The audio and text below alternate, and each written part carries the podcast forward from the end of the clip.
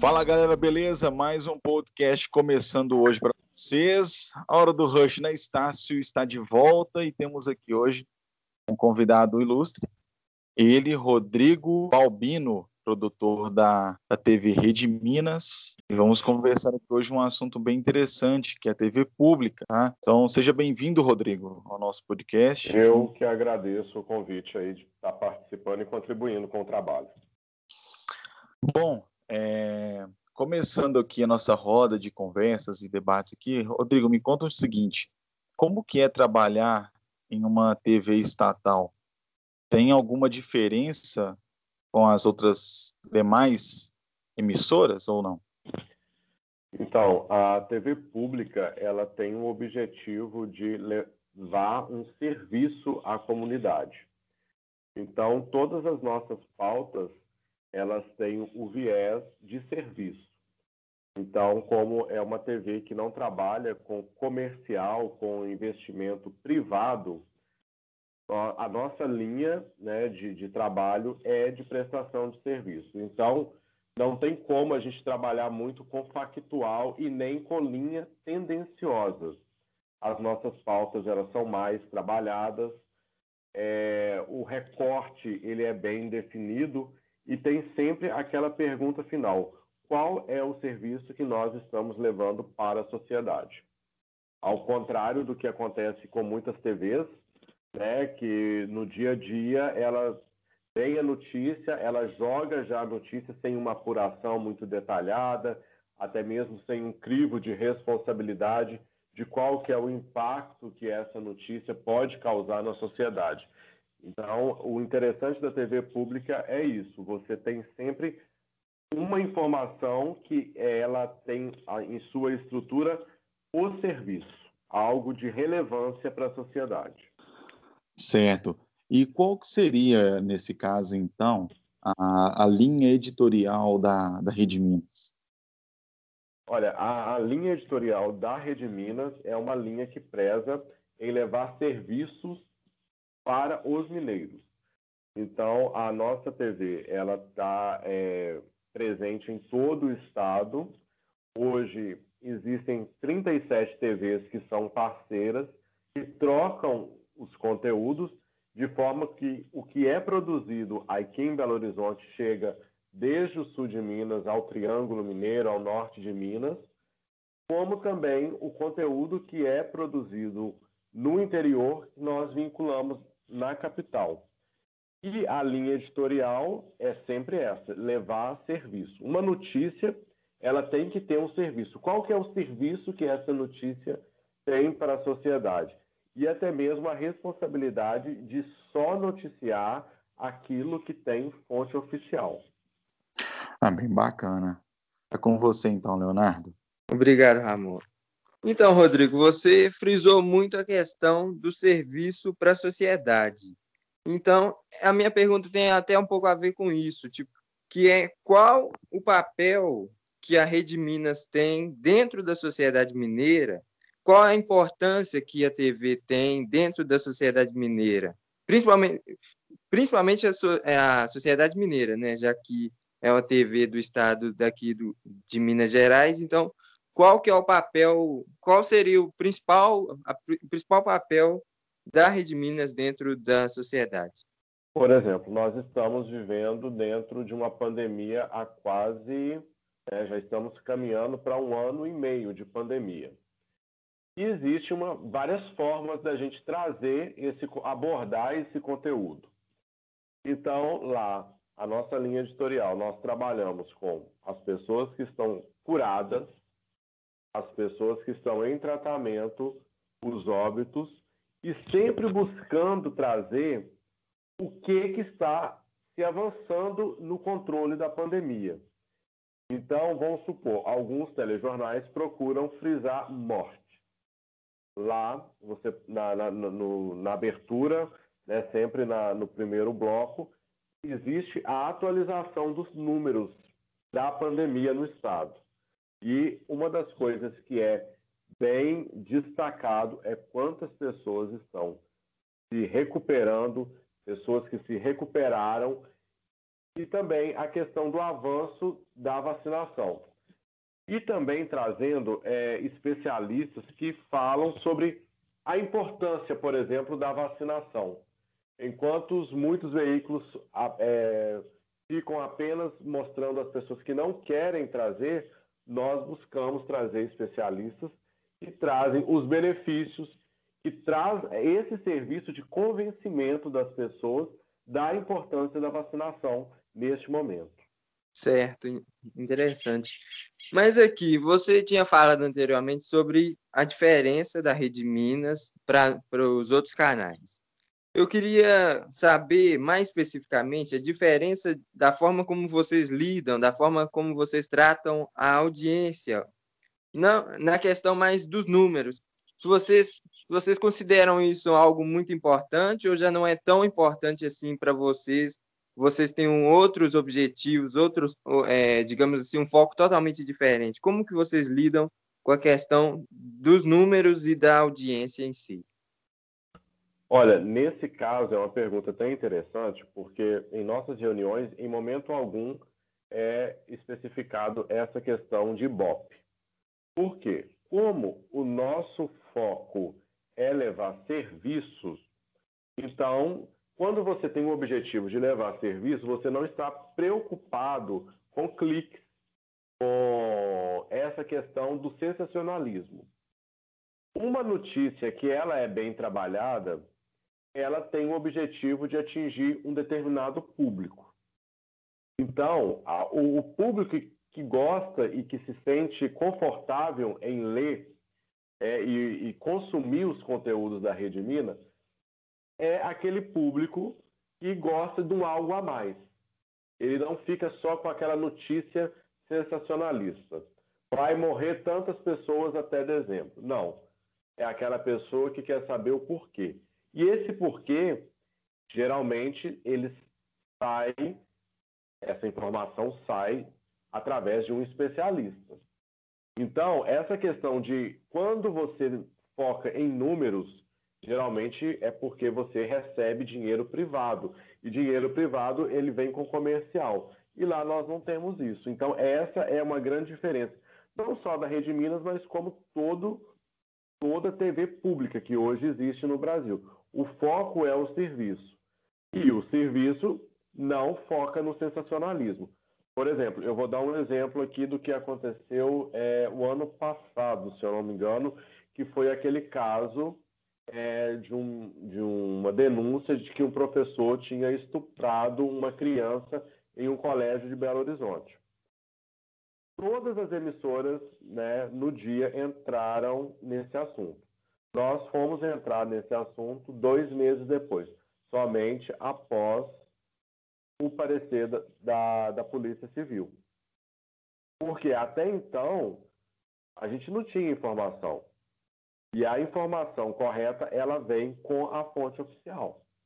É, Rodrigo, me conta um pouco aqui é, como que é a, a, sua experiência lá trabalhando na, na TV. Como, passa então, um pouco dessa passa um pouco dessa dessa sua trajetória lá dentro da Rede Minas, como que é o seu trabalho lá como produtor da, da emissora? Então, no, caso, no meu caso, todos os dias às 8h30 da manhã é, acontece a reunião de pauta. A reunião de pauta, ela está presente a apuração, que traz os dados do que, que aconteceu nas últimas 24 horas, os dados mais relevantes. Tem a editora-chefe, tem o gerente de conteúdo, tem os produtores, tem os estagiários e tem os repórteres. Então, nessa reunião, é colocado na mesa tudo o que está acontecendo. E, através de um filtro, vai se definindo quais são as pautas do dia, aquilo que é factual, aquilo que tem que entrar no jornal, e através dos dados que a apuração traz, nascem futuras pautas frias, né, que vão ser trabalhadas durante a semana. E depois, essa reunião dura em torno de 40, 50 minutos, e a partir daí já divide-se os trabalhos e cria-se o script do jornal. O que, que vai entrar em cada bloco, em cada sequência, as pautas que serão produzidas frias né, ao longo da semana e as pautas que terão que entrar no dia. Por exemplo, um vivo com um especialista, é, alguma coisa que está acontecendo de factual, e, e, e, tudo isso é definido na reunião de pauta. E durante três horas, né, até o jornal ir ao ar, tudo isso é, entra dentro de um planejamento, entra dentro de um script, e aí sim fica pronto o jornal. Certo. Aqui, Rodrigo, você poderia falar, assim, principalmente dentro da Rede Minas, quais são os maiores desafios que vocês enfrentam no dia a dia para produzir as matérias e quais são e qual foi o momento mais marcante assim de todo o tempo que você está trabalhando na Rede Minas? Tipo, eu, eu quis dizer também, eu queria pôr uma uma pergunta a mais, que é o seguinte, que é em relação existe alguns temas pelo fato de vocês serem uma TV pública na qual vocês você focou muito do você deu muito exemplo sobre o sensacionalismo, mas existe alguns temas onde a Rede Minas ou ela não pode é, abordar ou ela ou, ou ela prefere não abordar. Existe alguma alguns temas que por ela ser pública ela não ela tem alguma certa, digamos assim, ela meio que não não aborda mesmo, tipo assim, ela não ou alguma alguma barreira, tipo assim, alguma dificuldade? Olha, vou começar respondendo por essa última pergunta. Uhum. Toda informação, toda notícia que não existe uma fonte oficial já é um indicativo que não vai entrar. Porque toda notícia, seja ela de onde for, você precisa ter um representante que fale por ela. Por exemplo, eu vou dar uma notícia sobre a Petrobras. E eu não posso vincular essa notícia se eu não tiver uma nota da Petrobras. Eu só posso falar de algo que eu tenha uma nota do, dos dois lados, certo? A segunda pergunta sobre os desafios. Eu acredito que hoje os desafios é, da, da, da comunicação pública é, não é só pública, é também da, da, da, comunicação privada. Nós vivemos o advento aí das tecnologias, né? E tecnologia envolve custo, né? dinheiro. Então, hoje, é, a gente perde muito pela falta de investimento. Mas por quê? São investimentos que todos os dias estão chegando no mercado. E para qualquer é, setor público, seja ele qual for, a, aquisição de material, de, de, de, de utensílios, tem um processo que é burocrático e lento. Então eu vejo que nós perdemos muito nisso aí, nessa questão da, da demora para aquisição de estúdio, de câmeras e por aí vai. Mas isso é uma coisa que é do setor público, né? Essa burocracia para aquisição, é, até que vê, faz o protocolo, até que pede, até que chega, já tem uma coisa nova no mercado. É, uma coisa que me marcou nesses quase dois anos que eu estou lá, eu acredito que foi é, a primeira coletiva que eu fiz, que foi em dezembro de 2019 com, com Alexandre Calil. E eu nunca tinha ido numa coletiva, não sabia como que era participar daquele momento ao vivo, né? Como repórter ali tentando escutar, pegar uma sonora do, da fonte. E assim, foi uma experiência muito doida, porque eu fiquei com uma dor no braço danada, porque eu não sabia como me posicionar e era muito repórter. E, e, e assim, me marcou porque eu cometi uma, um erro muito grande, porque eu passei na, na frente da câmera, eu atrapalhei um, um colega de outra emissora. Então, isso me marcou, que eu sinto que essa aí foi a minha introdução na área do jornalismo, essa primeira coletiva que eu participei. Acho que nunca mais eu vou esquecer disso. Interessante. Você você chegou aí a falar da sua experiência, do, do seu tempo na Rede Minas, você acabou de falar também sobre sua primeira entrevista, sua primeira coletiva, melhor dizendo. É, então, eu queria pedir para você deixar um recado para os alunos em geral, tanto o calouro quanto aquele que já está prestes a se formar. Qual é a mensagem que você deixa, baseada em toda a sua experiência, baseada em tudo que você passou, tanto na faculdade quanto no mercado de trabalho? Qual é a mensagem que você deixa para o aluno que, que está ouvindo esse nosso episódio agora? Olha, eu acredito que todo mundo, todo aluno né, que opta por trabalhar com a área da comunicação é porque gosta. Só que não basta a gente só a gente gostar da área, né, ser jornalista, de ser um comunicador. A gente tem que ter muita fé e muita persistência. Não é fácil, é, é muito desafiador. O mercado ele é muito seletivo mas a gente não pode desistir. Sabe? Eu acho que se, se uma porta não abriu hoje, se não abriu amanhã, até sexta-feira é possível que alguma coisa aconteça. A gente nunca pode é desistir, é sempre continuar. E muitos falam que a comunicação vai acabar porque não precisa de diploma, precisa sim. O espaço acadêmico ele é, ele abre o nosso horizonte. E isso é muito importante. E também é importante demais aliar a faculdade com o estágio, porque a experiência que você vive no espaço acadêmico e dentro de, de um veículo de comunicação, isso também expande assim 100% o seu campo de visão para o trabalho. Olha, Rodrigo, eu quero deixar aqui meu agradecimento por você ter topado o nosso convite, para por você ter é, compartilhado toda a sua experiência, todo o seu conhecimento aqui, principalmente você que trabalha na Rede Minas. É, eu queria agradecer aqui, agradecer também aos ouvintes. Olha, muito obrigado mesmo por, por você ter aceitado conversar aqui com a gente. Muito obrigado mesmo. Eu é que agradeço o convite. Bom, Rodrigo, é...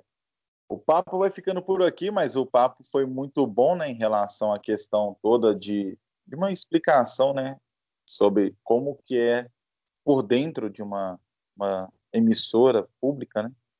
E, e, o viés dela em relação às outras, que ela vai na linha contrária, né? Ela apresenta outros lados que as TVs mais conhecidas, as emissoras mais é, é, acessadas na, no dia a dia não mostram. E eu quero deixar aqui o agradecimento também por ter comparecido ao nosso podcast hoje, por ter explicado algumas questões que, que são importantes para a sociedade entender como funciona, né? Não é só chegar lá e colocar tudo para acontecer, mas tem toda uma preparação, tem todo um, um, um filtro, né, igual você falou, do que, que, tem que ser colocado, do que pode ser noticiado no vivo ou numa matéria específica. E aqui eu quero deixar um agradecimento também ao, ao Leonardo pelas, pelas perguntas também junto comigo aqui, fazendo o podcast rodar hoje. Bom, agradecer também aos ouvintes que estiveram conosco. E aí, vamos deixando aqui o nosso até logo e é isso então, galera. O podcast Hora do Rush vai ficando por aqui. Um grande abraço. Até a próxima. Valeu!